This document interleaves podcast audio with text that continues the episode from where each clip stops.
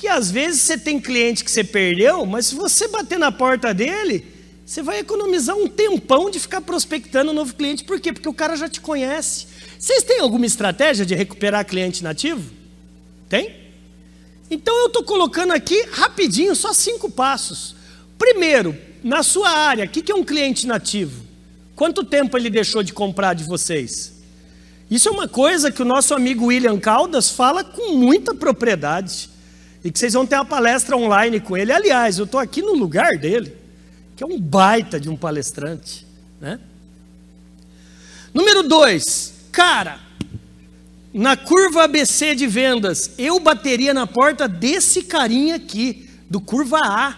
Por que o curva A? Nós sabemos que pouquíssimos clientes representam 80% da nossa grana, do nosso fluxo de caixa. Que tal bater na porta desse? Você pode ser surpreendido. Ah, ainda bem que vocês me ligaram. Tentei falar com vocês nos anos passados, fui muito mal atendido. Você pode ser surpreendido. Liga, liga para ele. Número 3, pessoal, estabeleça uma meta de reativação. Vamos reativar um, dois, cinco, dez, não sei. Número 2, como é que nós vamos falar com esses caras? Nós vamos visitar? É WhatsApp, é correio, é e-mail, é tudo misturado? E por último, PDCA. Checa, checa, vai lá e vê. Contatou, vai lá e vê. Volta de novo, vê o resultado.